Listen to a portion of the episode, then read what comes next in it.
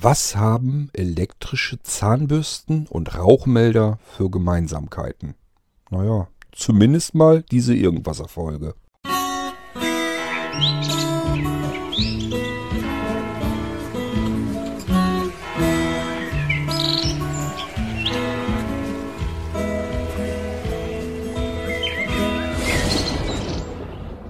Könnt ihr euch erinnern, das ist bestimmt gut ein Jahr her, da haben wir so ein bisschen was über Rauchmelder hier im Irgendwasser gehabt. Hatte ich mich damals noch, ich glaube mit dem Salvatore war das damals ein bisschen unterhalten. Der hat wegen Rauchmeldern gefragt und so. Und da hatten wir das Thema schon mal. Jetzt bin ich im Moment mit äh, Erdem im E-Mail-Kontakt und der meinte, er wollte sich eigentlich ursprünglich ganz gern von Nest diese ähm, Rauchmelder kaufen, die meiner Meinung nach komplett vollkommen überteuert sind. Die gibt es ab und zu in Sonderangeboten und das bedeutet aber nichts anderes als, die sind dann immer noch um die 90 Euro teuer pro Stück. Da muss man sie im großen Set kaufen, dann kann man sie ein bisschen günstiger kaufen. Wenn sie dann in einem super Angebot sind, dann zahlt man allen Ernstes für einen dusseligen Rauchmelder 90 Euro. Das wäre etwas, das wäre mir einfach schlicht und ergreifend viel zu teuer für etwas, in einer Grundfunktionalität, die andere Sachen auch können, andere Rauchmelder, die vielleicht 10 bis 15 Euro kosten. Nun gut, da haben wir jetzt einen deutlichen Preisunterschied. Aber ich sag mal, selbst wenn man sich für 20 oder sogar 30 Euro einen Rauchmelder kauft, dann hat man schon was Anständiges. Die funktionieren alle. Und äh, das, der, der komplette Rest bei den Nestrauchmeldern, das ist ähm, purer Luxus meiner Meinung nach. Und ähm, ja, das wäre mir persönlich jedenfalls komplett zu teuer. Ich wollte aber diese Sendung hier jetzt nicht speziell jetzt über die Nestrauchmelder machen, sondern ähm, über die Homatic-Rauchmelder. Denn der Adam hat gesagt, er würde sich sonst eigentlich ganz gerne von Homatic IP die Rauchmelder hat er sich gekauft. Aber die sind so grottenschlecht. Äh, ähm, ich habe das, hab mir die, ich persönlich habe mir die Dinger noch gar nicht angeguckt. Ähm, er meinte irgendwie, was da wäre die, die Batterie wohl drin eingebaut. Die soll angeblich zehn Jahre halten und danach soll man sich eigentlich neue Rauchmelder kaufen. Das allein wäre auch schon Käse, weil ähm, das ist bei anderen Rauchmeldern auch so. Wenn die diese 9 Volt Blöcke drin haben, dann halten die auch 10 Jahre. Jedenfalls sagen die Hersteller das.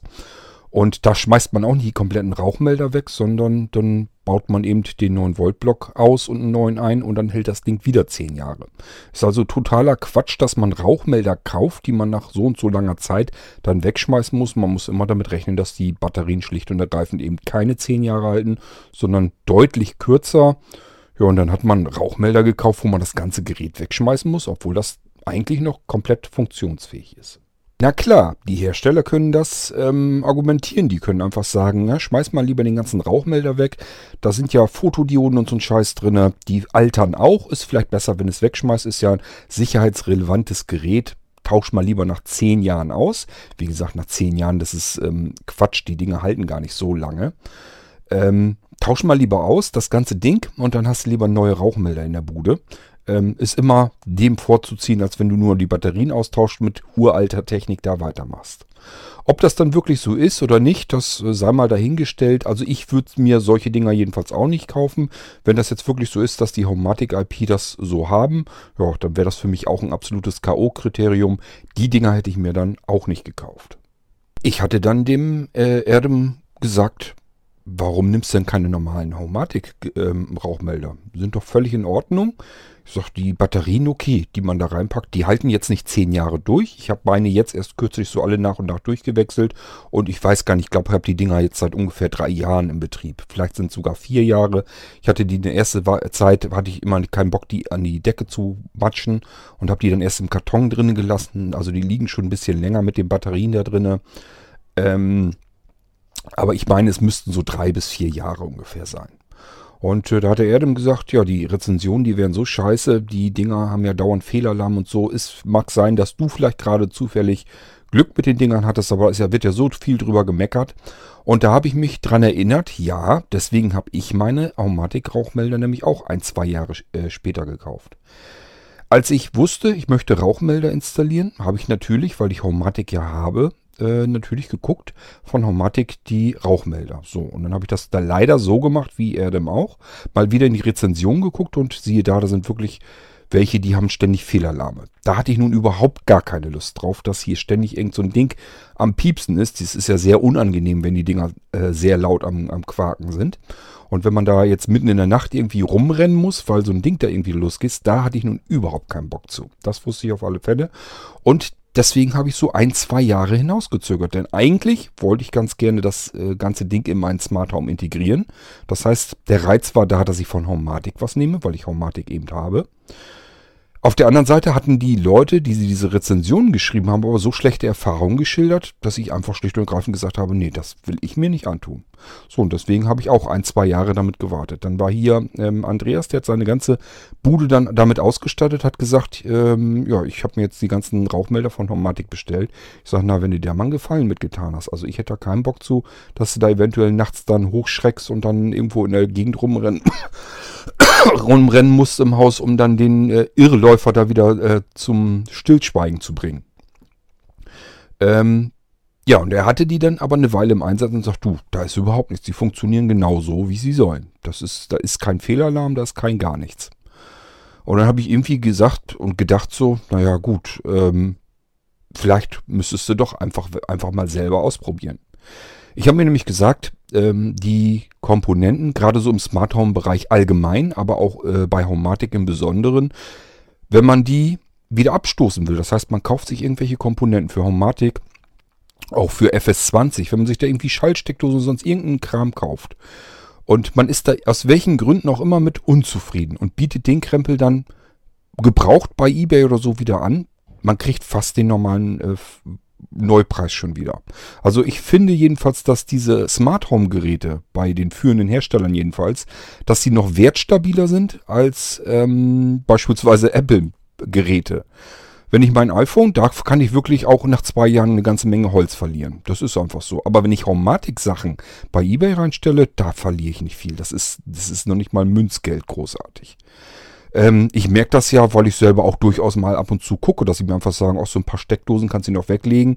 Die funktionieren ja. Warum musst du da unbedingt neue haben? Kannst genauso gut gucken, ob da irgendeiner seine Sammlung auflöst oder so und dann kaufst du eben vielleicht die ganze Sammlung oder so mal ein. Das habe ich tatsächlich auch schon so gemacht, dass ich mal einen kompletten Karton voll mit Schaltsteckdosen einfach gekauft habe. War in dem Fall FS20, aber ja, die Dinger funktionieren halt einfach. Egal wie alt die sind oder wie lange die schon benutzt wurden. Sie laufen einfach, die funktionieren. Und äh, da habe ich bisher, ich habe noch nicht gehabt, dass da irgendwie, äh, dass ich mir irgendwie gebrauchte Steckdosen, diese Zwischenschaltsteckdosen gekauft hätte und äh, habe da irgendwie kaputte oder Sachen, die nicht richtig funktionieren oder kurz danach verrecken oder so. Das hatte ich einfach noch nicht. Also, äh, warum nicht? Ich habe bisher, wenn ich Gebrauchte gekauft habe, meistens waren das ähm, wiederhergestellt. Das heißt, das sind welche, die sind zurück an äh, den Hersteller gegangen. Der lässt die oder die kann man da irgendwie, glaube ich, aufkaufen. Können ähm, Elektriker oder so können sich den Kram dort aufkaufen, die Retourenware und ähm, bringen das Ding wieder in Schuss, prüfen die, überprüfen die, tauschen da Teile aus, machen das, reinigen das Gerät und bringen es dann wieder rein. Also ähm, verkaufen die als ähm, refurbished Geräte. Und die nehme ich persönlich ganz gerne. Die sind einmal durch einen Elektriker gegangen. Das heißt, einmal vernünftig getestet worden. Die funktionieren, die sind sauber, alles prima und sind dann doch meistens ein Stückchen günstiger. So, die nehme ich am liebsten. Aber ähm, es spricht halt nichts dagegen, sich was zu kaufen, das auszuprobieren. Also im Smart Home Bereich jetzt. Und das dann, wenn man wirklich sagt, ja, nee, meine Homatic-Rauchmelder, die quieken hier ständig und machen Fehlalarme nachts oder so dann hätte ich da überhaupt nicht mit, mit der Wimper gezuckt, hätte die Dinger wieder von der Decke genommen und hätte sie wieder einfach wieder vertickt. Ich habe an der Decke habe ich jetzt überall diese Metall, diese ähm, Doppelmagnetplättchen. Das heißt, ein so ein Magnetplättchen kommt an die Decke. Sind, die haben äh, so eine Klebefolie haben die hinter. Also Folie abziehen, dann kann man die an die Decke pappen. Ich habe erst mal gedacht, das hält nie im Leben, hält aber einwandfrei, ist überhaupt kein Problem. Der einzige, der nicht gehalten hatte, war sozusagen ähm, beim Keller unter die Treppe sozusagen. Ähm, das ist eine Holztreppe, die nach oben führt. Und da habe ich ähm, unter eine Treppenstufe an so ein Holz hatte ich das Ding festgemacht. Keine Ahnung. Der ist runtergeplumpst. Ähm, der hat also nicht gehalten.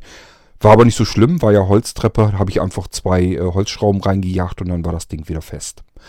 Ähm, die, alle anderen habe ich tatsächlich mit ähm, diesen Magnet-Doppelplatten äh, an die Decke gepappt und die halten auch alle. Also auch da, meine Angst war eigentlich völlig unbegründet. Hätte ich gleich so machen können, aber ich habe halt immer wieder gedacht, ja, wenn du das nimmst, wenn du die an die Decke pappst, das hält nicht, der fällt dir runter, kann gar nicht anders.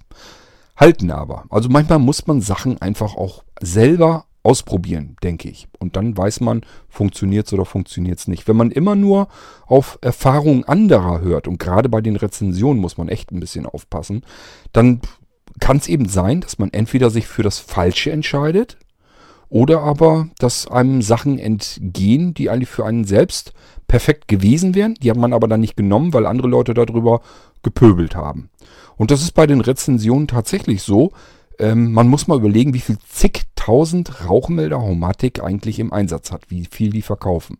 Das ist ganz normal, wer ein Homatic-System hat, wer möchte bevorzugt eigentlich auch die Rauchmelder von Homematic haben. Der möchte das alles in seinem Smart Home System mit drin haben. Ganz normaler Wunsch. Das heißt, die Dinger gehen eigentlich überall in die Häuser rein, dort wo Homematic Zentralen sind. Die Leute kaufen sich diese Homematic Rauchmelder. Und es kann ja sein auch, dass vielleicht gerade so zu Anfang die Teile wirklich auch Probleme hatten. Dass da Fehlalarm und so vorkam, das kann ich mir vorstellen. Aber, das habe ich zu dem Erdem nämlich auch gesagt. Ich sage, ich habe jetzt Andreas mit seiner kompletten Bude äh, ich weiß nicht, wie viel er hat, aber rechnen wir mal so pro Haus vielleicht zehn Stück. Das heißt, er hat zehn Stück. Ich habe hier zehn Stück. Die laufen alle schon ein paar Jahre. Bei Andreas noch ein, zwei Jahre länger als bei mir, wie gesagt. Dann kenne ich noch zwei weitere, die haben ihr ganzes Haus damit ver verschanzt. Ähm, wir reden hier also von 40 bis 50 Rauchmeldern, die alle wunderbar, völlig problemlos funktionieren. Und wenn man dann in die Rezensionen guckt, stellt sich einem ein völlig anderes Bild dar. Und wenn ich jetzt meine komplette Entscheidung nur von den Rezensionen abhängig machen würde, würde ich mir die Dinger nie gekauft haben, obwohl sie völlig sorgenlos und problemlos funktionieren. Ich rede hier von immerhin 40 bis 50 Stück. Also, dass 40, 50 Stück so problemlos, so völlig problemlos funktionieren und man dann sagen kann, wenn ich mir die kaufe, ist das Glückssache, dass die funktionieren oder nicht funktionieren, glaube ich ehrlich gesagt nicht dran. Wie kann ich es mir trotzdem erklären? Ganz einfache Geschichte. Haben einfach mal gefragt. Und von uns vier Leuten, also die, die ich kenne, die die Dinger in den Häusern haben, ist nicht einer dabei, der eine Rezension geschrieben hat, der gesagt hat, bei mir funktionieren die alle prima. Und somit verzerrt sich die Realität in diesen Rezensionen natürlich total. Da sind jetzt irgendwelche dazwischen gewesen, bei denen hat das nicht richtig funktioniert. Die sind dann natürlich auch ein bisschen stinkig, haben sich die teuren Teile gekauft, werden ständig genervt mit Fehlalarm. Ganz klar, die schreiben eine Rezension, lassen mal Dampf ab. Aber die ganz, diese riesengroße Menge an Benutzern und ähm, äh, Homatic-Besitzern, die die Dinger auch in den Häusern haben, wo die alle sorgenfrei funktionieren, ja, was soll ich eine Rezension schreiben über einen Rauchmelder? Das ist die langweilig, langweiligste Smart Home Komponente, die ich hier im ganzen Haus habe.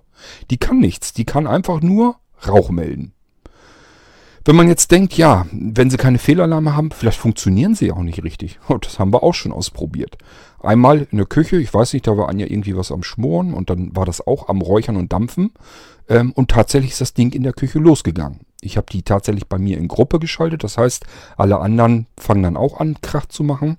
Und man weiß, hoppla, hier ist was los.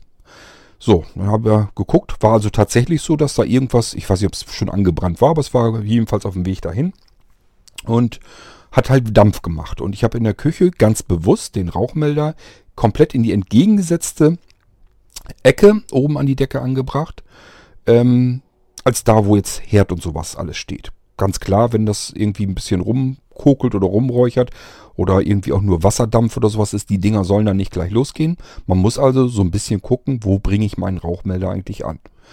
Ist immer clever, den irgendwo in die entgegengesetzte Ecke oder so zu tun, wo sich eben Rauch ansammelt, wenn was brennt in der Bude. Aber wo es nicht gleich sofort angeht, wenn da irgendwie Geräte oder irgendwas drunter ist, ähm, was vielleicht mal, wo es halt passieren kann. In der Küche weiß man eben von Anfang an, kann mal passieren. Mir kann da was anbrennen. Und das ist vielleicht erstmal noch gar nicht so schlimm. vielleicht schon nur durch scharfes Anbraten oder so. Dann möchte ich nicht, dass mein Rauchmelder dauernd losgeht. Aber wenn in der Küche was richtig anbrennt und vielleicht sogar schon anfängt Flammen zu werfen, dann sollen die Dinger durchaus losgehen. Da möchte ich nicht, dass der da klaglos irgendwo in der Ecke hockt und einfach gar nichts von sich gibt. Also die sollen natürlich ihren Dienst versehen. Und genau das hat er bei uns gemacht. Das heißt, die Küche war schon ziemlich gut verräuchert. Der Rauch ist eben bis in diese Ecke dort vorgedrungen. Ähm, ja, wo der Rauchmelder war und entsprechend hat's Krach gemacht.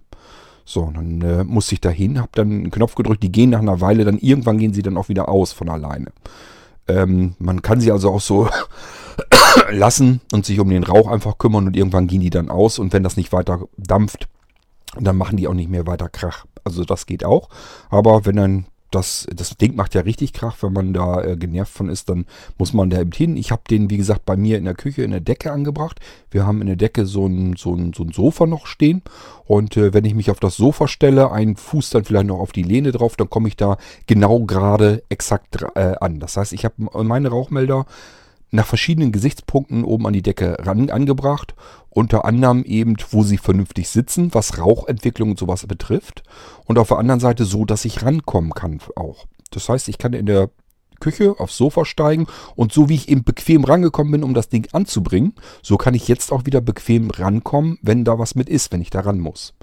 So wie in diesem Fall wollte ich nicht so lange warten und ich sage ja, ich habe ja schon einmal Batterien gewechselt und dann möchte man da schon rankommen können. Ich habe keine Lust, mir da jedes Mal eine Leiter ranzuholen oder sowas. Und die Dinger hängen ja nun mal an der Decke, komme ich so auch nicht ran, obwohl ich ähm, über 1,90 ähm, groß bin. Das heißt, wenn ich einen Arm ausstrecke, komme ich normalerweise an die meisten Decken dran. Aber das ist bei uns dann in der Küche dann doch zu hoch, da komme ich so nicht ran. Aber ganz klarer Fall, ich steige eben aufs Sofa, dann komme ich, komm ich da ran. Ähm, kann Batterien auswechseln oder wenn das Ding losgeht und ich möchte es jetzt in dem Moment wirklich möglichst schnell aushaben, kann ich auch eben schnell aufs Sofa springen, drücke eben auf die Taste und dann ist das Ding leise. Also äh, gibt schon verschiedene Möglichkeiten, wo man auch so ein bisschen drauf achten kann und so weiter. Ähm, in der Küche ist das Ding einmal losgegangen und das zweite Mal war, da habe ich den Ofen bei uns im Esszimmer, wir haben einen ganz normalen Holzofen dort stehen. Ähm, ja, habe ich Feuer machen wollen und das zog nicht richtig ab. Das Holz war, glaube ich, ein bisschen feucht, das habe ich von draußen erst gerade reingeholt war ein bisschen Feuchtigkeit drinne und das zog nach oben nicht vernünftig ab. Ich habe den nicht vernünftig angekriegt und dann räucherte er da vor sich hin. Dann habe ich die, die, die, Luke wieder aufgemacht, weil ich nochmal vernünftig nachbrennen wollte, damit das vernünftig ähm, angeht jetzt. Und dann ist der Rauch aus dem Ding, der sich da angesammelt hat, natürlich raus und hat mir dann das Esszimmer erst so ein bisschen verräuchert. Und auch da habe ich das so, wir haben Esszimmer und Wohnzimmer in einem großen äh, Bereich sozusagen drinne.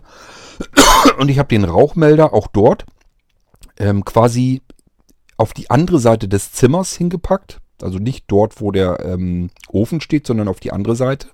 Und dort eben auch wieder so, dass ich aufs Sofa steigen kann und komme direkt dran, wenn da irgendwas mit ist. Ja, und in diesem Fall ist genau das gleiche passiert. Es kokelte erst so vor sich hin. Dann hat er erst das Esszimmer so ein bisschen vollgedampft. Und als der Rauch so ein bisschen rübergegangen ist, kam er dann natürlich auch in den Rauchmelder und zack, hatte ich einen riesen Krach hier. Also diese Rauchmelder tun exakt genau das, was sie sollen. Sie funktionieren. Ähm, durch normalen Wasserdampf oder so lösen sie nicht aus. Ich habe äh, also auch in der Küche, das kann, können da richtig Nebelschwaden drin sein, wenn da irgendwie mit viel mit Wasser gekocht wird oder so.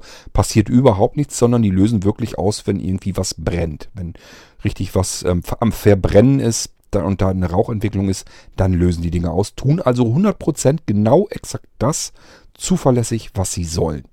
So, und wenn Batterien alle sind, dann ähm, gibt es einmal einen Gruppenalarm. Das heißt, es gibt ein ganz bestimmtes Signal, das dann quer durch die Bude ertönt. Und danach ist der eine, der die Batterien eben, ähm, wo die dann anfangen langsam leer zu werden, der piepst dann so, na ich glaube minütlich oder alle zwei Minuten oder was, piepst der einmal kurz vor sich hin. Muss man eben äh, leider dann, wenn man sich keine Meldung schicken lassen würde oder so, muss man eben reinhorchen, welcher piepst jetzt, muss eben so lange stehen bleiben und kann dann akustisch das Signal ja wahrnehmen, wo es herkommt und tauscht dann da eben diese äh, Batterien aus.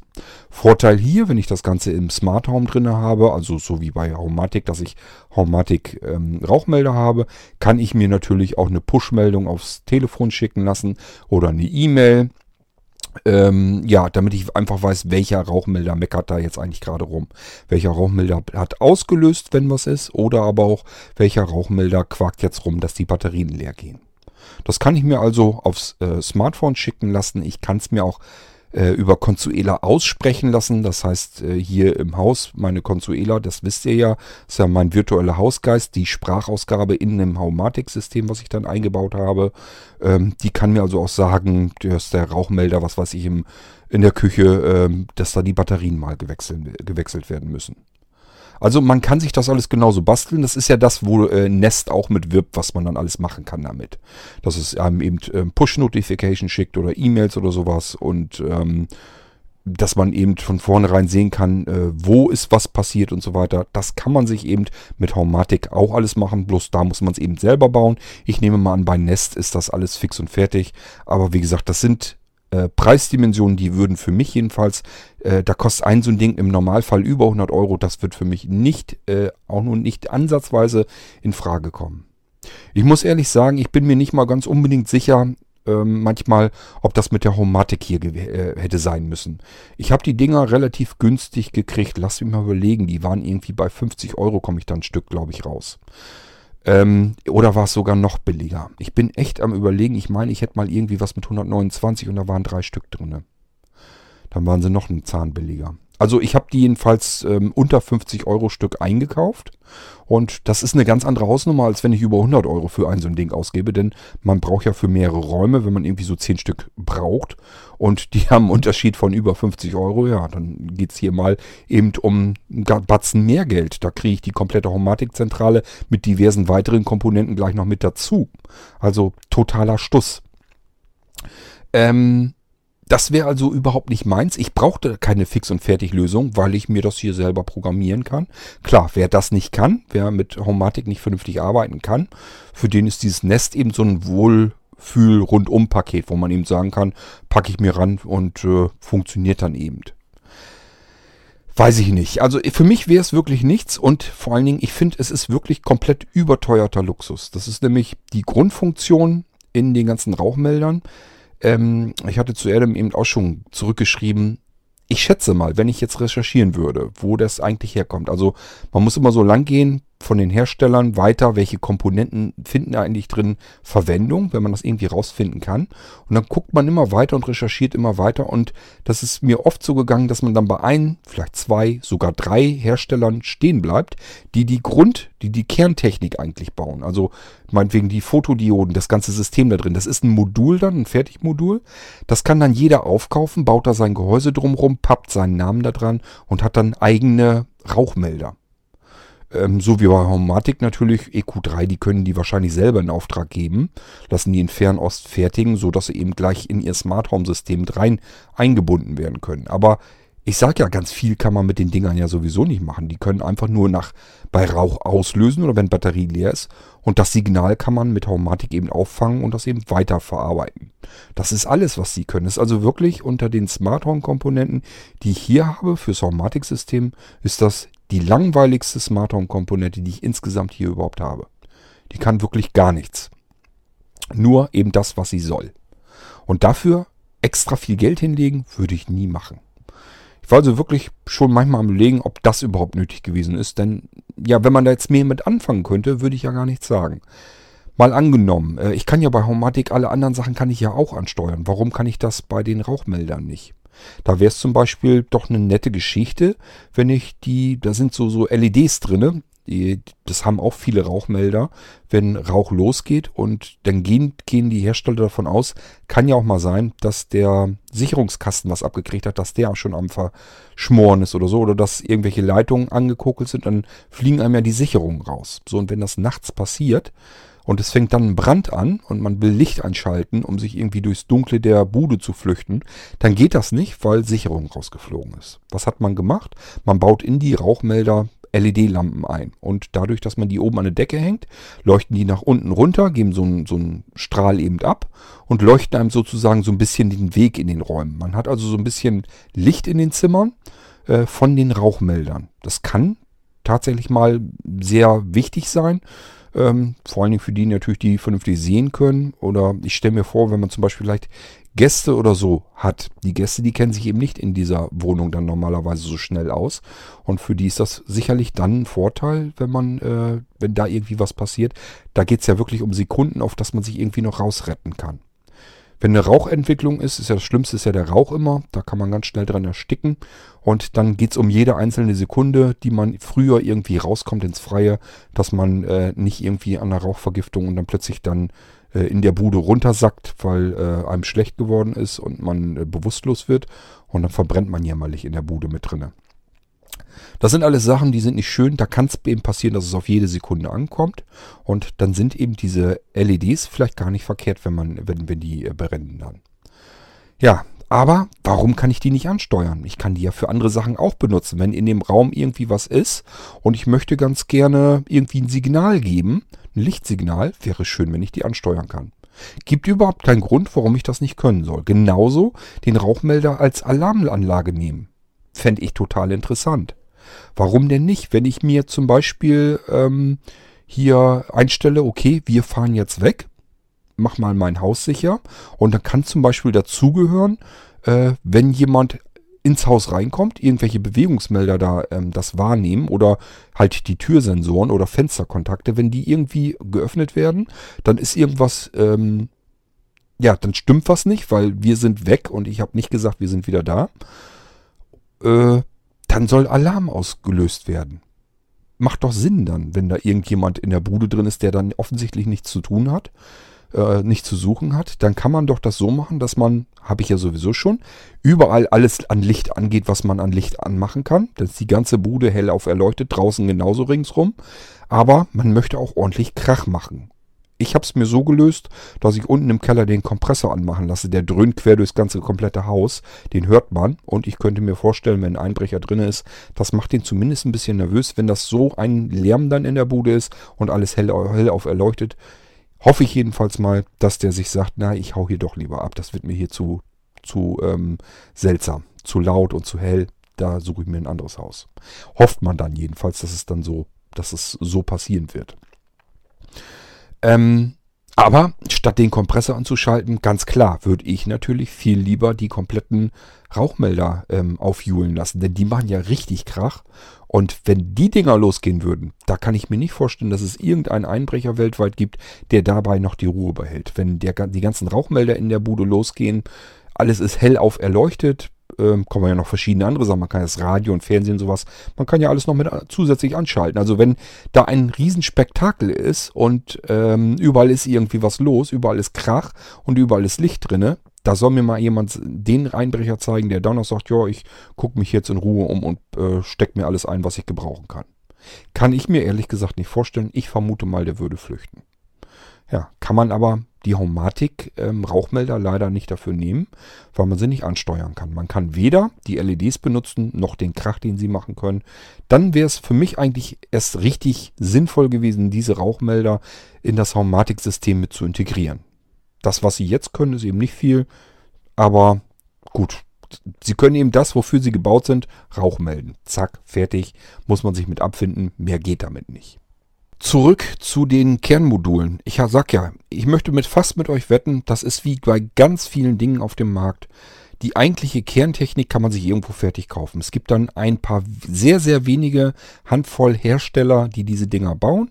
Und der Rest kann sich alle diese fertigen Module kaufen, baut die in seine Gehäuse ein, Name drauf, fertig. Habe ich meinen eigenen Rauchmelder auf dem Markt und kann den Preis selber bestimmen. Vielleicht habe ich ein bisschen mehr Wert auf Design oder so gelegt, dann kann ich sie teurer anbieten. Oder aber ich habe ein etwas teureres Modul genommen, das sich in Gruppe schalten lässt bedeutet immer, Gruppenschaltung bedeutet immer, wenn ein ähm, Rauchmelder auslöst, dann soll er allen anderen Rauchmeldern im Haus auch Bescheid sagen, löst mal bitte mit aus. Hat einfach die Bewandtnis, wenn unten im Keller der Rauchmelder losgeht und man schläft oben, vielleicht oberstes Stockwerk und ähm, kriegt das vielleicht sonst gar nicht unbedingt mit, wenn man tief schläft oder so, wird man vielleicht gar nicht davon wach werden. Was macht man? Man packt sich im Schlafzimmer auch noch einen äh, Rauchmelder hin, der vom Keller funkt den im Schlafzimmer mit an, wenn er auslöst und dann macht alles Krach. Da kann kein Mensch bei weiter schlafen. Ist man senkrecht im Bett, steht man da normalerweise dann.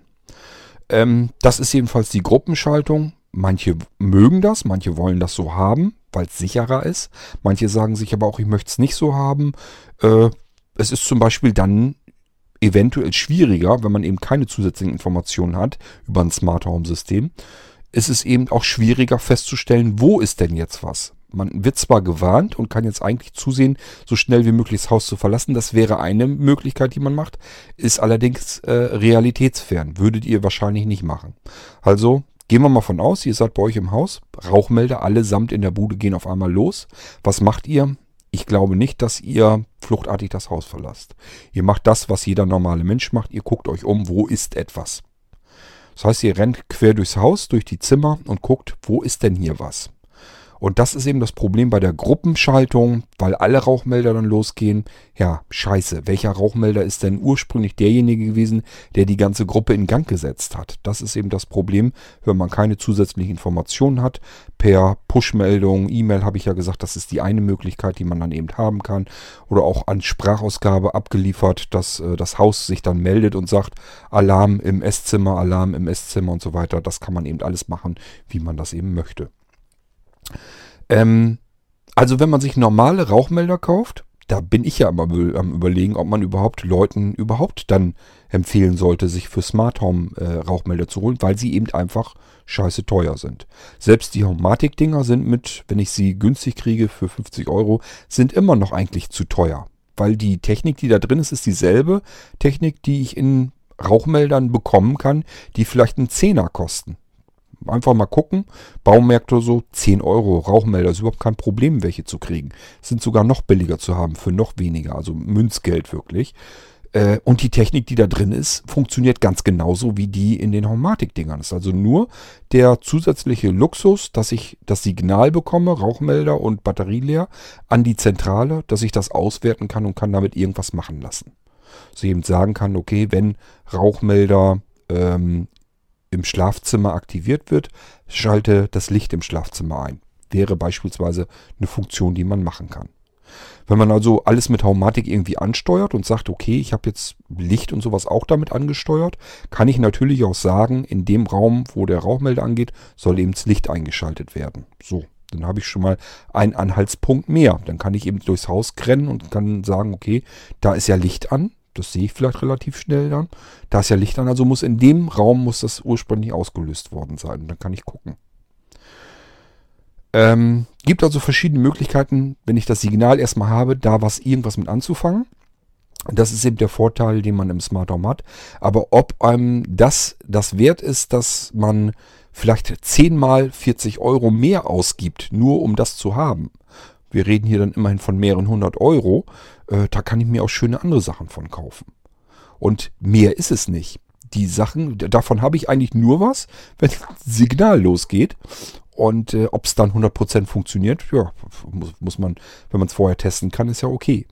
Also ist alles nicht so ganz einfach und ähm, ich bin immer so ein bisschen hin und her gerissen, ob ich meine Homatic ähm, Rauchmelder, obwohl sie einwand, völlig einwandfrei, völlig problemlos funktionieren, ob ich sie so weiterempfehlen würde oder ob ich sagen würde, du kauf dir einfach einen Rauchmelder, 10 Euro oder so, pack den an die Decke und lass das Ding da sitzen und gut ist. Rauchmelden tun sie alle, sonst kommen die Dinger gar nicht erst auf den Markt. Die müssen alle dieselben Teststrecken durchschreiten und wenn die nicht richtig funktionieren würden, dann hätten sie gar keine Zulassung, dann dürften sie nicht verkauft werden auf dem deutschen Markt. So, das heißt, was sie tun sollen, tun sie alle gleich. Das ist überhaupt nicht das Problem. Und ähm, ja, ist halt die Frage, ob man da jetzt den Hauptanteil nicht mehr für die Funktion, für das, wofür sie eigentlich gedacht sind, bezahlt, sondern für diese Smart Home Spielerei. Ob man das wirklich dafür ausgeben will. Ich bin mir im Moment nicht so ganz sicher, weil ich mit den Homematic so nicht weiter viel anfangen kann. Ich kann sie eben nicht selber ansteuern. Dann wären sie für mich perfekt. Dann hätte ich sofort gesagt, super, die Dinger kann ich für alles Mögliche benutzen, einfach um sie auch als Alarmsignal zu benutzen. Dass ich sagen kann, mir ist irgendwie was, wo ich ein Signal abgeben will, entweder ein schönes lautes über den Rauchmelder an sich oder ich benutze die LED, die damit eingebaut ist, wenn ich das ansteuern könnte. Für mich gar keine Frage. Das hätte für mich einen richtigen Zusatz. Nutzen, Mehrwert, den würde ich gerne bezahlen. Da bezahle ich dann auch gerne 50, 60 oder auch von mir aus 70 Euro. Wäre mir scheißegal. Äh, da, die kann ich ja mehrfach dann benutzen eigentlich. Die haben neben der Hauptfunktion, dass sie Rauch melden, dann noch einen zusätzlichen Nutzen, den ich selber bestimmen kann. Dann wäre es kein Thema, haben sie aber nicht. Sie melden eben nur Rauch und deswegen bin ich so ein bisschen überlegen, ob man eigentlich dazu raten soll, nimm dir welche von Homatic, wenn du Homatic hast. Da könnte man genauso gut sagen, hol dir einfach irgendwo ein paar normale, solide Rauchmelder, ähm, vielleicht musst du nicht unbedingt die billigsten nehmen, aber wenn du irgendeinen Markenhersteller nimmst, ich weiß jetzt nicht, ob du von Philips welche kriegen kannst oder Bosch oder wer auch immer, irgendeinen von den bekannten Markenherstellern, da kann man meiner Meinung nach eigentlich überhaupt nichts verkehrt machen. Einfach so ein Ding nehmen, dann lass es vielleicht 20 Euro kosten, vielleicht kosten sogar 30 Euro, mag ja sein. Aber äh, wenn die dann auch vielleicht sogar noch 10 Jahre halten, äh, also die Batterien, die da drin sind, ich glaube, wenn man was äh, an die Decke pappen kann, was vielleicht 20 oder 30 Euro kostet und im Zweifelsfall eben Leben rettet und dann 10 Jahre einfach Ruhe gibt ansonsten, wenn man da 10 Jahre lang nichts dran zu tun hat, keine Batterien wechseln, kein gar nichts, dann ist das für mich einfach, äh, da muss ich mir überhaupt keinen Kopf drum, drum machen. Das sind für mich so Anschaffungen, die mache ich einmal, pack das Ding irgendwo an die Decke, muss mich dann nie wieder drum kümmern, gefühlt. Ähm, ja, bei den Haumatic-Rauchmeldern, ähm, äh, wie gesagt, muss man scheinbar so damit rechnen, so circa alle drei, vielleicht vier Jahre Batterien wechseln. Äh, kommen dreimal AA-Batterien rein, also die ganz normalen äh, kleinen, dünnen Batterien, nicht die ganz dünnen, sondern die etwas dickeren, die man in vielen Fernbedienungen und so weiter auch mit drin hat. Die kommen eben drei Stück dort in den Rauchmelder von Haumatic rein. Ist also nicht so, dass der äh, eine integrierte Batterie hätte, die man, wo man den ganzen Rauchmelder wegschmeißen muss, finde ich wirklich unmöglich sowas. Ähm, sondern Batterien kann man auswechseln und alle paar Jahre, ich glaube, damit kann man leben. Das ist nicht weiter tragisch. Und das Zweite, was ich eben sagen wollte, was ich schon gemacht habe, ähm, legt doch nicht komplett eure komplette Entscheidung immer auf die Rezension. Man weiß eigentlich in ganz vielen Fällen nicht, wie kommen diese Rezensionen eigentlich zustande. Ich habe das jetzt zum Beispiel gerade gehabt, ich habe mir ähm, eine Happy Brush gekauft. Ist eine ähm, elektrische Zahnbürste. Die waren wohl offensichtlich, habe ich aber nicht geguckt, bei Höhle der Löwen, haben ihr Konzept vorgestellt, haben halt gesagt, wir wollen Zahnbürsten bauen, elektrische, so wie sie halt sein sollten, dass sie das tun, was sie tun sollen. Vernünftig, ordentlich, ähm, aber eben nicht überteuert, so wie die ganzen ähm, Systeme der zwei, drei Hersteller, die auch, sich den kompletten Markt eigentlich aufteilen. Ist ja eigentlich nur Oral B, glaube ich, ähm, Philips, ich weiß nicht, ist glaube ich noch ein dritter mit dazwischen. Und die teilen sich den kompletten Markt elektrischer Zahnbürsten auf. Und wenn man da irgendwie die Bürstenköpfe nachkaufen will, also die sind schweineteuer. Jedes Mal teurer, glaube ich, als wenn man sich eine ganz stinknormale Zahnbürste kaufen würde. Und das ist eigentlich nicht so richtig Sinn der Sache. Das ist genauso da wieder einmal das Gerät verkaufen und dann schön immer die, das Zubehör, also die, die Ersatzbürsten dann immer schön teuer wieder weiterverkaufen. Und man bezahlt sich für was dumm und dusselig, liegt einfach daran, ja, wenn sich die zwei, drei großen Hersteller absprechen und sich den Markt untereinander aufteilen, dann ist eben kein Platz für vernünftige Konkurrenz. Das wollten die aber anders machen, haben gesagt, wir können ähm, elektrische Zahnbürsten einerseits besser bauen, sinnvoller, logischer und dann auch noch günstiger. Und äh, so ist das Konzept dort äh, entstanden. Ähm, ja, kann man mal ein klein bisschen abschweifen wieder. Ähm, ich habe bisher stinknormale Zahnbürsten genommen, allerdings auch elektrische. Die, ich hatte einmal eine erst vorweg, die hatte normale zwei Batterien, zwei AA-Batterien drin. Ähm, die gingen mir auf den Sack, weil die Batterien ganz oft ganz sehr schnell leer waren. Die habe ich also nicht lange benutzt, sondern wurde sie schon schwächer. Das war schon scheiße und dann waren die Batterien dann irgendwann wieder leer. Hatte ich keine Lust mehr drauf. Dann haben wir äh, hatte Anja mir mal mitgebracht. Einfach so zum Ausprobieren. Sieht erstmal aus wie eine stinknormale Zahnbürste. Der Griff ist ganz, ganz bisschen dicker. Da ist eine Mini-Batterie wohl drin. Die ist allerdings fest drin vergossen. Das heißt, wenn die Batterie leer ist, muss man das ganze Ding komplett wegschmeißen. Mehr kann man damit nicht machen. Die ersten, die ich probiert habe, da war ich von begeistert. Die haben nämlich drei Monate, zwei, drei Monate haben die durchgehalten. So lange soll man die ja gar nicht benutzen. Aber sie haben eben ganz lang durchgehalten und ich habe sie dann auch so lange benutzt. Äh, und habe gesagt, wenn so eine Zahnbürste zwei Monate durchhält, ist für mich völlig okay. Dann hole ich mir die nächste und die war nicht viel teurer, als wenn man sich jetzt irgendwie, was weiß ich, eine normale Zahnbürste und eine Batterie kauft. Also ganz viel mehr haben die auch nicht ausgemacht. Waren also verhältnismäßig günstig und ähm, haben lange gehalten. Bei mir geht das darum, ich habe keinen Bock, diese, wenn ich das bei manchen Badezimmer sehe, die haben dann diesen so einen riesen Center da stehen. Das ist so ein riesen Klotz mit äh, den Akku äh, Zahnbürste drin und noch vier, fünf verschiedene Aufsätze und weiß der Geier was, habe ich alles keinen Bock zu. So ein großes Badezimmer haben wir nicht.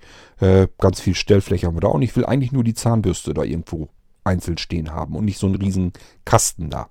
Deswegen haben mich die immer total abgeschreckt, das wollte ich alles nicht. Ich wollte eigentlich auch noch nicht mal, dass da irgendwas mit ähm, äh, elektrischen Leitungen oder so, dass ich da wieder irgendwo Netzteile drin habe und dann gucken die Leitungen da hoch und ich muss dann da wieder das Ding da stehen haben, die, die, die äh, Station und sowas. Das wollte ich alles nicht. Deswegen habe ich mir so ein Ding eigentlich nie gekauft. Wollte aber trotzdem gern elektrisch putzen. Ähm, ja, und dann habe ich eben diese fertigen Dinger genommen, wo die Batterien drin vergossen sind. Gibt mehrere Hersteller. Ich habe die mal so ein bisschen durchprobiert. Ich kann allerdings nicht sagen, welches die guten, welches die schlechten waren. Da war eine dabei, da habe ich wirklich gedacht, die haben, haben sie irgendwo aus Russland aufgekauft.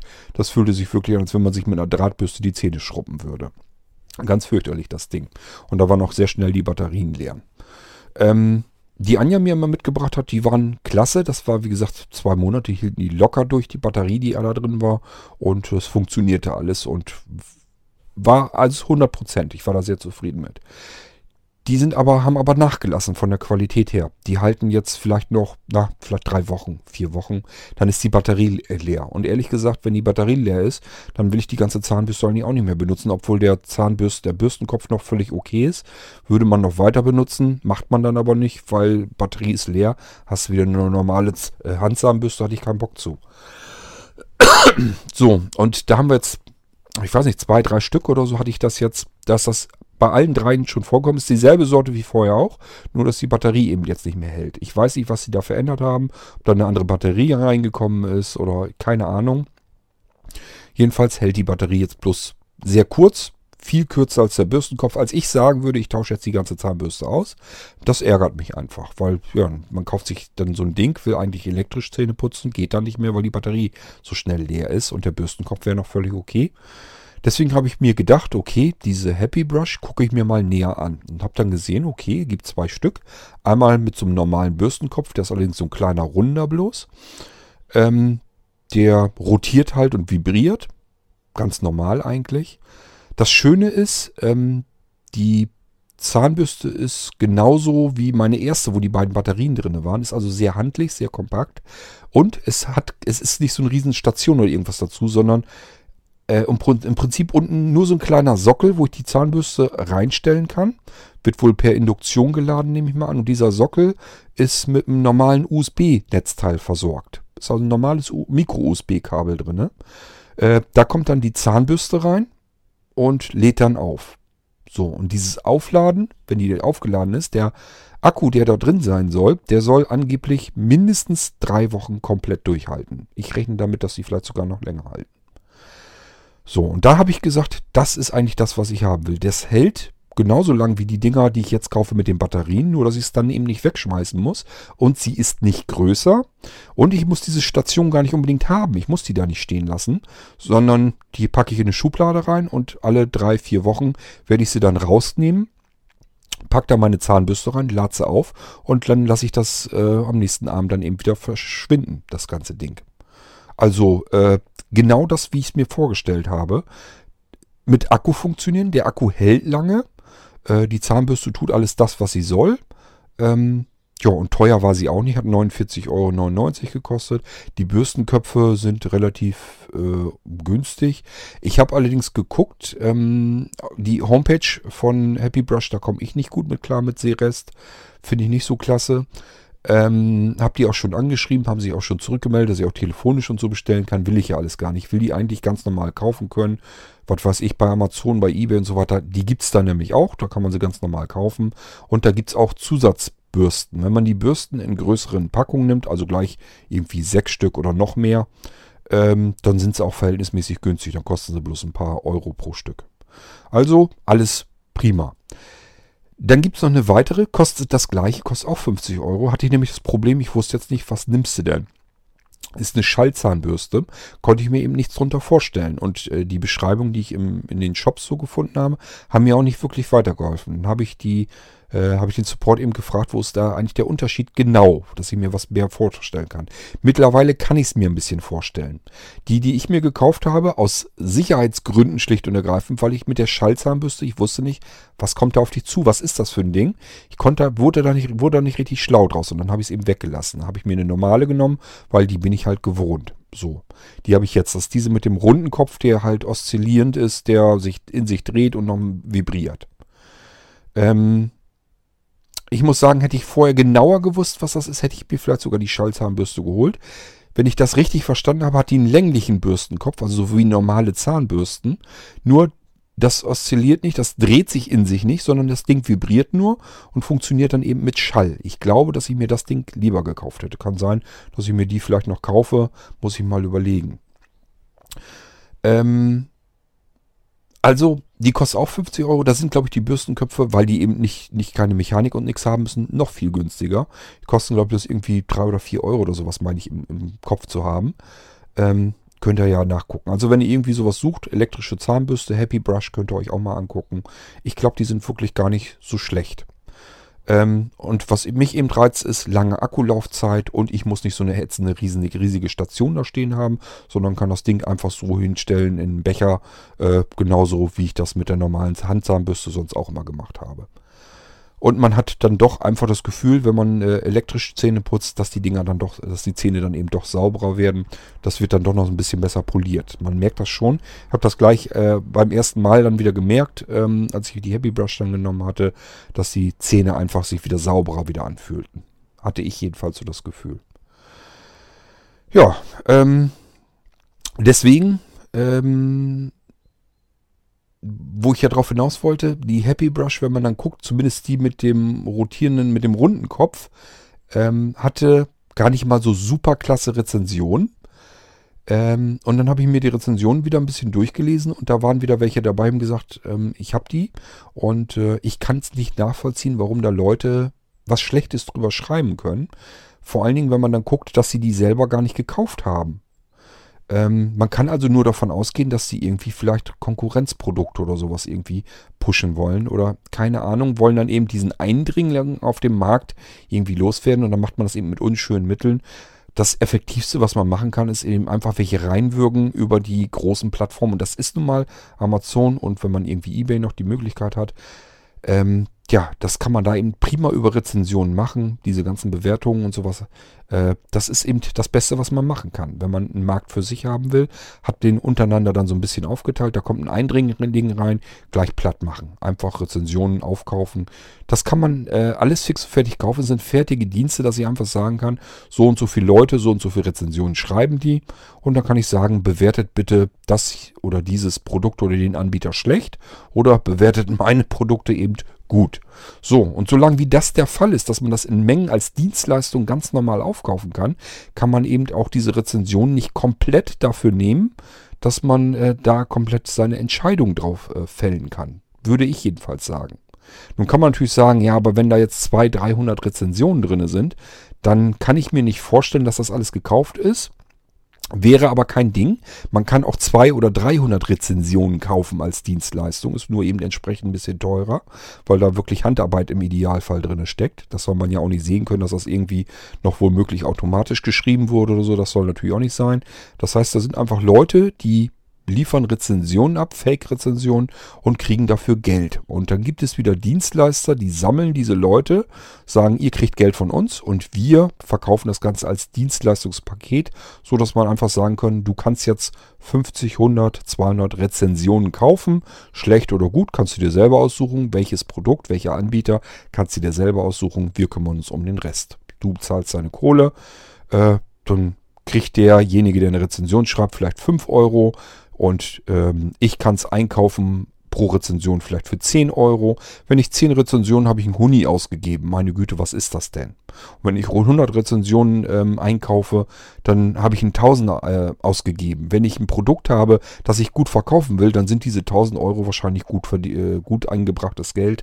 Das kann ich dann mal prima investieren und habe dann entsprechend eine super Bewertung von einem Produkt, das eigentlich gar nicht so klasse wäre aber dadurch kann ich es eben weiter ordentlich verkaufen mit gutem Gewinn und das lohnt sich eben schon. So und wenn es gut gemacht ist, komme ich da erstmal so äh, gar nicht unbedingt dahinter. Ich will damit gar nicht sagen, dass Rezensionen scheiße sind. Ich gucke da auch nach, ganz klarer Fall. Aber man sollte einfach nicht komplett alles auf die Rezension drauflegen. Wenn man sich für etwas interessiert, und da sind schlechte Rezensionen zwischen. Gucken, gibt es da auch vernünftige und gute Rezensionen dazwischen. Und wenn da irgendwie welche dazwischen sind, die sagen, ich kann das gar nicht begreifen, dass das bei manchen einigen so schlecht weggekommen ist. Kann ich nicht verstehen, kann ich nicht nachvollziehen. Und vor allen Dingen steht ja auch mal dabei, ob die das gekauft haben oder nicht. Oder ob die vielleicht auch Werbeprodukte gekriegt haben oder nicht, steht da oftmals dabei. alles so ein bisschen mit reinfließen lassen und dann mit gesundem Verstand entscheiden, ob man es nicht selber ausprobieren sollte. Bei Amazon ist ja oft so, die Sachen kann man sowieso 30 Tage lang benutzen. Ich finde es ehrlich gesagt bei einer Zahnbürste ein bisschen eklig. Ich möchte sie jetzt auch nicht zurückschicken. Aus dem ganz einfachen Grund, ich möchte auch keine gebrauchte Zahnbürste äh, wieder kaufen müssen. Ich kann mir einfach nicht vorstellen, dass sich jemand gebrauchte Zahnbürsten kauft. Ja, ich weiß, man kann die Bürstenköpfe auswechseln, ganz klar. Aber trotzdem hat das Ding irgendwann, wer schon im Hals gehabt, will ich trotzdem nicht haben. Spielt bei mir der Kopf einfach mit. Ähm, eine Zahnbürste muss was sein, was ich neu habe. Übrigens fand ich bei Happy Brush ähm, auch so ein bisschen ähm, liegt an meinem Kopf, gebe ich ehrlich zu. Also die Happy Brush kommt in einem schicken Geschenkekarton. Man macht so dieses, diese Box einfach schön auf, als wenn man ein normales Gerät hat. Da ist dann ähm, die normale Zahnbürste und der Bürstenkopf daneben. Die sind einfach so lose in so einem, in so einem Schaumstoffding so dr äh, drinne. Aber was mich eben wirklich störte, ähm, der Bürstenkopf war nicht irgendwie in Folie verschweißt, also nicht hygienisch verpackt, sondern einfach so lose da so drinne. Das ist etwas, das fand ich ein bisschen, weiß ich auch nicht, mag das nicht. Normale Menschen sagen sich, wieso? Machst du doch eh unterm Wasserhahn vernünftig sauber, erstmal alles reinigst, alles nochmal und dann steckst du das Ding erst im Mund. Ist richtig, stimmt zwar, aber trotzdem würde es nicht, mag ich es nicht besonders gerne. Also ich finde es schön, wenn solche Sachen hygienisch vernünftig verpackt ist, äh, verpackt sind. Möchte ich jedenfalls ganz gern so haben. War hier nicht der Fall, wollte ich euch nur nochmal angemerkt haben, ähm, weil falls ihr jetzt irgendwie sagt, auch so eine elektrische Zahnbürste, so wie Corti beschreibt sie, die scheint die nicht schlecht zu sein, will ich auch mal ausprobieren. Und äh, wollte ich nur darauf hingewiesen haben, das hat mich persönlich ein bisschen gestört. Gut, ich habe jetzt Augen zu und durch, ähm, ist dann eben so. Hat man irgendwann vergessen, wenn man die eine Weile benutzt hat. Ich glaube, dann ist es sowieso egal. Was ich halt klasse fand, war, ähm, man kann sie mit USB laden. Man braucht unten diesen Sockel trotzdem leider noch. Kann also nicht das Micro-USB-Kabel direkt in die Zahnbürste stecken, das geht nicht. Ist vielleicht allerdings auch ganz gut, denn die Teile sollen ja auch komplett wasserdicht sein. Und das kriegt man wahrscheinlich nur hin, indem man die Dinger mit Induktion auflädt. Und das hat die wohl auch. Äh, aber dafür braucht man eben diesen Sockel, der dann die Induktion übernimmt und der wiederum wird an Micro-USB betrieben. Das heißt, man kann das Ding mitnehmen, braucht bloß diesen kleinen Napf da unten, diesen Sockel. Wenn man dann wirklich für noch länger als drei Wochen ver verreist, kann man das so machen. Ansonsten kann man eben die Zahnbürste einfach so ins Gepäck tun, einmal eben vorher aufladen, ins Gepäck tun, kann damit seinen Urlaub verleben mit dem Akku, den sie hat. Und das ist das, was ich eigentlich interessant fand. Äh, fand das wollte ich ganz gerne so haben. Deswegen habe ich mir die jetzt gekauft. Und ich sage ja, bisher, ja, zufrieden. Ist okay. Völlig okay. Ist nicht zu teuer ähm, macht das, was sie soll, lässt sich vernünftig laden. Wenn der Akku, weiß ich jetzt ja noch nicht, wenn der Akku wirklich so lange durchhält, wie der Hersteller angibt, bin ich mit den Dingern eigentlich komplett zufrieden. Brauche ich keine Zahnbürsten samt leerer Batterie mehr wegzuschmeißen. Alles prima. Wäre ich nach den Rezensionen gegangen, ich glaube, die hatte jetzt irgendwie drei Sterne oder sowas. Wäre ich nur nach den Rezensionen gegangen, hätte ich sie mir vielleicht nicht gekauft. Hätte ich gesagt, ja, nee, finde ich doch nicht so toll. Ähm, sind andere scheinbar nicht so begeistert von, kaufe ich mir nicht. Und das ist genau das, was ich eben meine. Man muss manchmal auch Sachen selber ausprobieren. Man kann nicht komplett alles auf Rezensionen drauflegen. Man muss nämlich damit rechnen, dass die erstens gefaked sind und zweitens, dass es vielleicht irgendwelche Einstiegsprobleme hat. Ist auch oft so, dass Sachen vielleicht einfach mal gar nicht richtig funktionieren zu Anfang, weil einfach die Firmware noch Schrott, das fehleranfällig ist. Und dann muss einfach die Firmware nochmal aktualisiert werden. Dann läuft das Ding einwandfrei. So, und dann hat man aber schon die ersten Leute, die sich alle laut pöbelnd beschwert haben, hat da vielleicht schon 50 miese Rezensionen drinne, bis sich das wieder ähm, geregelt hat, dass da 300 positive Rezensionen draufgeschmissen werden. Dann hat man immer noch nur drei oder vier Sterne. Äh, da gehört schon einiges dazu. Das heißt, einmal erst das Produkt schlecht in den Markt gebracht, kann einem eigentlich schon alles versauen, was mit Rezensionen zu tun hat, obwohl das äh, Teil selber eigentlich schon wieder vollkommen problemlos und ordnungsgemäß funktioniert. Also alles nicht so einfach. Ich würde es jedenfalls nicht empfehlen, alles komplett von Rezensionen abhängig zu machen. Bisschen Kaufentscheidung, ja, klar, mache ich auch. Aber man kann nicht sagen, das Ding ist nicht, hat keine fünf Sterne, also kaufe ich es nicht. Würde ich nie tun. Ehrlich nicht. Und ähm, ist auch schon ganz oft so gewesen, dass ich gesagt habe, wäre jetzt schade gewesen, wenn ich nach den Rezensionen gegangen wäre. Dann hätte ich mir jetzt diese Zahnbürste nicht gekauft und ich hätte mir auch meine Haumatik Rauchmelder, sodass wir wieder zum Thema zurückkommen, hätte ich mir auch nicht gekauft. Und ist vollkommen unsinnig, weil von Haumatik die Rauchmelder sind eigentlich ähm, vom Preis-Leistungsverhältnis her, wenn man jetzt Smart Home äh, Rauchmelder haben möchte, fallen mir keine ein, die besser sind. Wüsste ich jetzt nicht. Ich wüsste jetzt keinen, den ich jetzt empfehlen könnte. Homematic IP hat keinen Zweck, wenn das wirklich so Wegwerfdinger sind. Würde ich auch nicht haben wollen. Und ähm, ja, die von Nest werden mir einfach komplett völlig überteuert. Würde ich überhaupt nicht einsehen, dass ich mir so die Dinger kaufe. Was bleibt dann noch? Ähm, dann würde ich mir also wirklich von Homematic die Dinger kaufen. Kann man verhältnismäßig noch am meisten mit anfangen. Und sind nicht schweineteuer, sind nur teuer. Also Klar, wenn ich davon ausgehe, dass ein Rauchmelder, der auch prima funktioniert, 15 Euro kostet und ich muss für eine Homatik, wenn ich dem Angebot kaufe, 50 Euro bezahlen, finde ich ihn immer noch zu teuer, aber das ist zumindest bezahlbar wenn man den Mehrwert da drin erkennt und für sich nutzen kann, wenn man sagt, ich möchte mir da irgendwas Schönes noch mit programmieren und dafür will ich das eben haben, dann kann man das eben ausgeben. Aber ich würde im Leben keine 100 Euro für einen Rauchmelder ausgeben, nur damit er mir eine Mail schicken kann, was ich mit einer Haumatik auch haben kann. Und äh, ich sag ja, wäre ich nicht in Rezension gegangen, hätte ich mir die Dinger gar nicht gekauft. Und wäre schade gewesen, weil die Rezension, das stimmt so einfach nicht. Ähm, ist nicht nur so, dass ich jetzt in der glücklichen Lage bin, wir haben ein altes Haus, das ist hier staubig, wir haben Holzofen und sowas alles, wir haben Feinstaub überall ich habe keine Fehlalarme hier. Wir haben staubiges Haus. Ähm, das ist ein altes Ding. Wir heizen mit Holz. Ähm, es ist überall staubig. Es gibt keine Fehlalarme. Keinen einzigen Fehlalarm hatte ich hier. Und das über mehrere Jahre. Und das ist genau bei den anderen drei Leuten auch. Die haben das auch so in ihrem Haus. Die haben teilweise natürlich neuere, modernere Häuser. Ähm, die haben das Staubproblem gar nicht. Es passiert trotzdem nichts. Also, ähm, ja, ist einfach Quatsch, da nach den Rezensionen zu gehen und zu sagen, kaufe ich mir deswegen nicht. Weil bringe ich mich um die Chance, einen Smart Home Rauchmelder zu haben, der einerseits tut, was er soll, Rauch melden, zum zweiten die Zusatzfunktion, sprich Smart Home Funktion äh, mitliefert und vom Preis her dann noch, verglichen mit den anderen Dingern, auch noch relativ günstig ist. Wäre schade, wenn ich mich darum jetzt gebracht hätte, nur weil die Rezensionen eben kacke sind. Vielleicht noch eine Ergänzung zu den äh, Haumatik-Rauchmeldern, weil mir das jetzt gerade noch so einfällt. Ähm, die sind so gebaut, dass man sie nicht anbringen, nicht zumachen kann, wenn keine Batterien drin sind. Auch dafür ist also gesorgt. Ist ja auch nicht unbedingt selbstverständlich, macht aber Sinn. Kann ja auch mal passieren, so ein Rauchmelder, den sieht und hört man normalerweise eben nicht im Idealfall. So, das bedeutet allerdings auch, wenn da keine Batterien drin sind, meldet er sich halt auch nicht. Ich denke, da sind Batterien drin. Er würde dann funktionieren, wenn was passiert. Er tut's aber nicht, weil ich habe einfach vergessen, Batterien einzusetzen. Das funktioniert mit den Haumatic-Rauchmeldern eben nicht, weil ich dann die Dinger einfach nicht zukriege. Da ist so eine Sperre drin, die geht nur runter, wenn ich die Batterien einsetze und nur dann kann ich ihn ähm, in, seinen, in seine Fassung äh, eben wieder reinstecken und festschrauben. Also vielleicht auch noch wissen, äh, wichtig zu wissen, das ist vielleicht nicht unwichtig.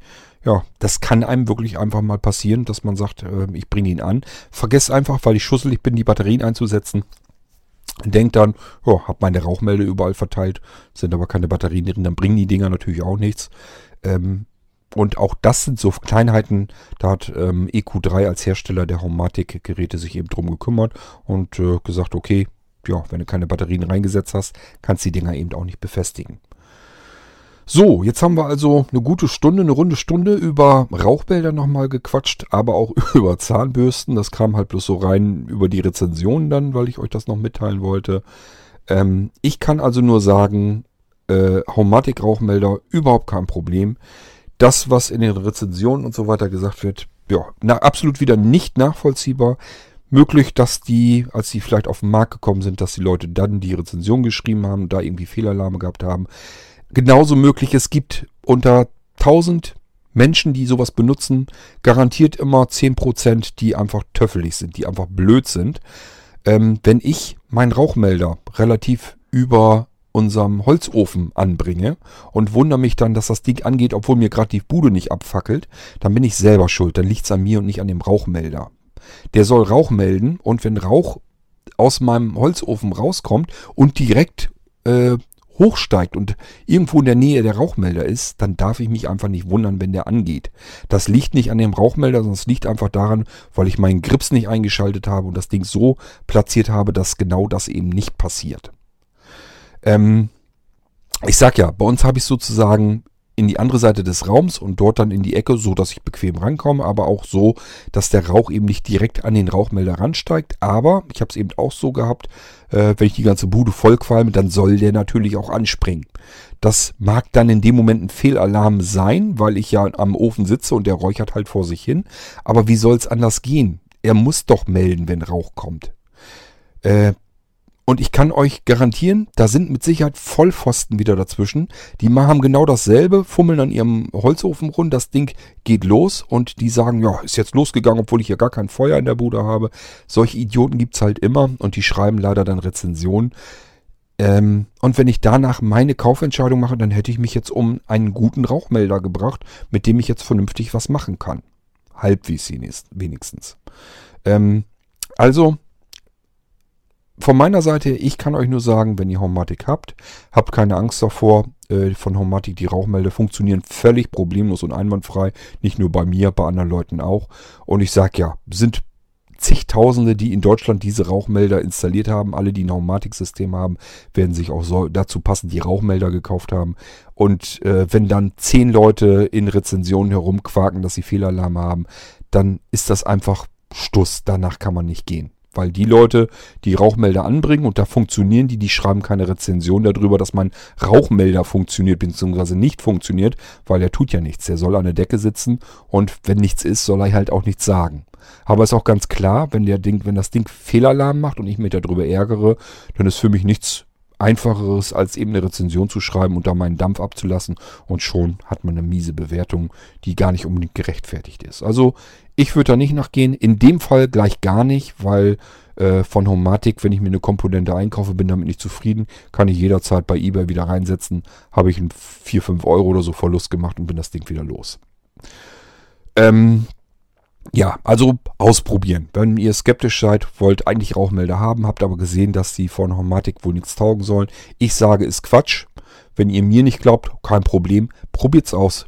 Kauft euch einen, installiert euch den, lasst den mal ein paar Monate laufen und wenn ihr genauso wie ich das eben auch habe, merkt, ja nee, macht genau das, was er soll, hält die Klappe ansonsten und äh, meldet sich nur, wenn ich da unbedingt wirklich mit dem Rauch am Gange bin, ähm, dann macht er ja genau das, was er soll, funktioniert also und dann könnt ihr euch die restlichen nachbestellen.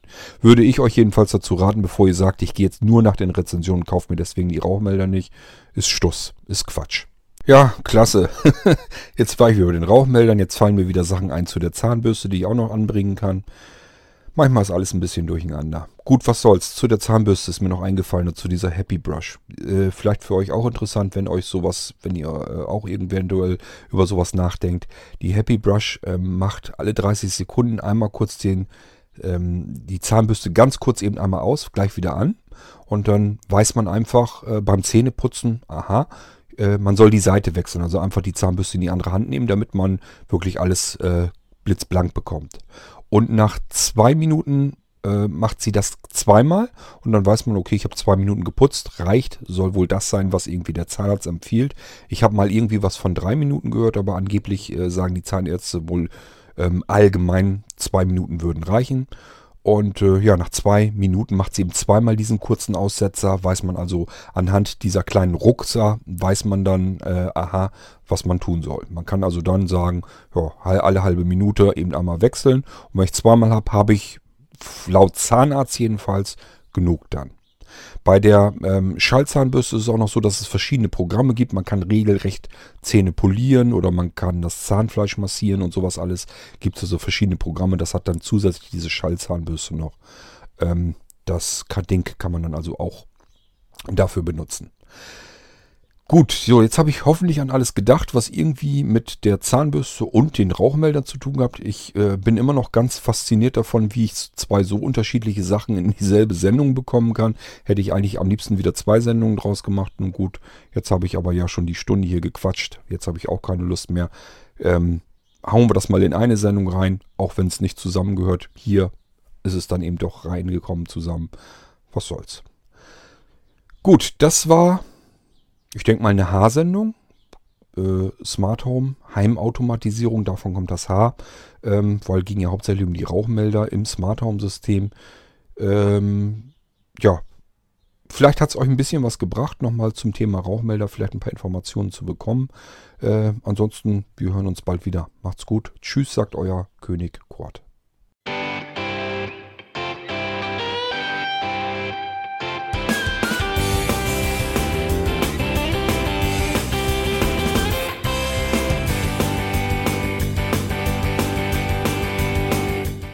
Das war Irgendwasser von Blinzeln. Wenn du uns kontaktieren möchtest, dann kannst du das gerne tun per E-Mail an podcast.blinzeln.org oder über unser Kontaktformular www.blinzeln.org. Blinzeln schreibt man in unserem Fall immer mit einem D in der Mitte. Wenn du möchtest, kannst du uns sehr gerne auch einen Audiobeitrag auf unseren Podcast Anrufbeantworter sprechen.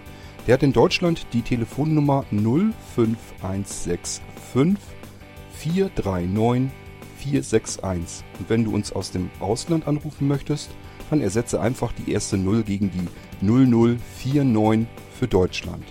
Wir bedanken uns für dein Interesse und freuen uns schon darauf, wenn du auch beim nächsten Mal wieder mit dabei bist.